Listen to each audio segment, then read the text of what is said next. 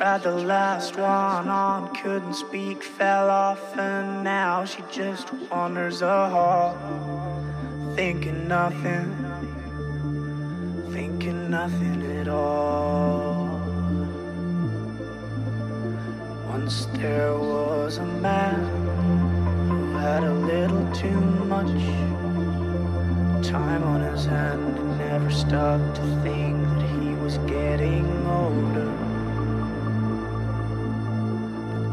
night came to an end, he tried to grasp for his last friend and pretend that he could wish himself health on a four-leaf clover.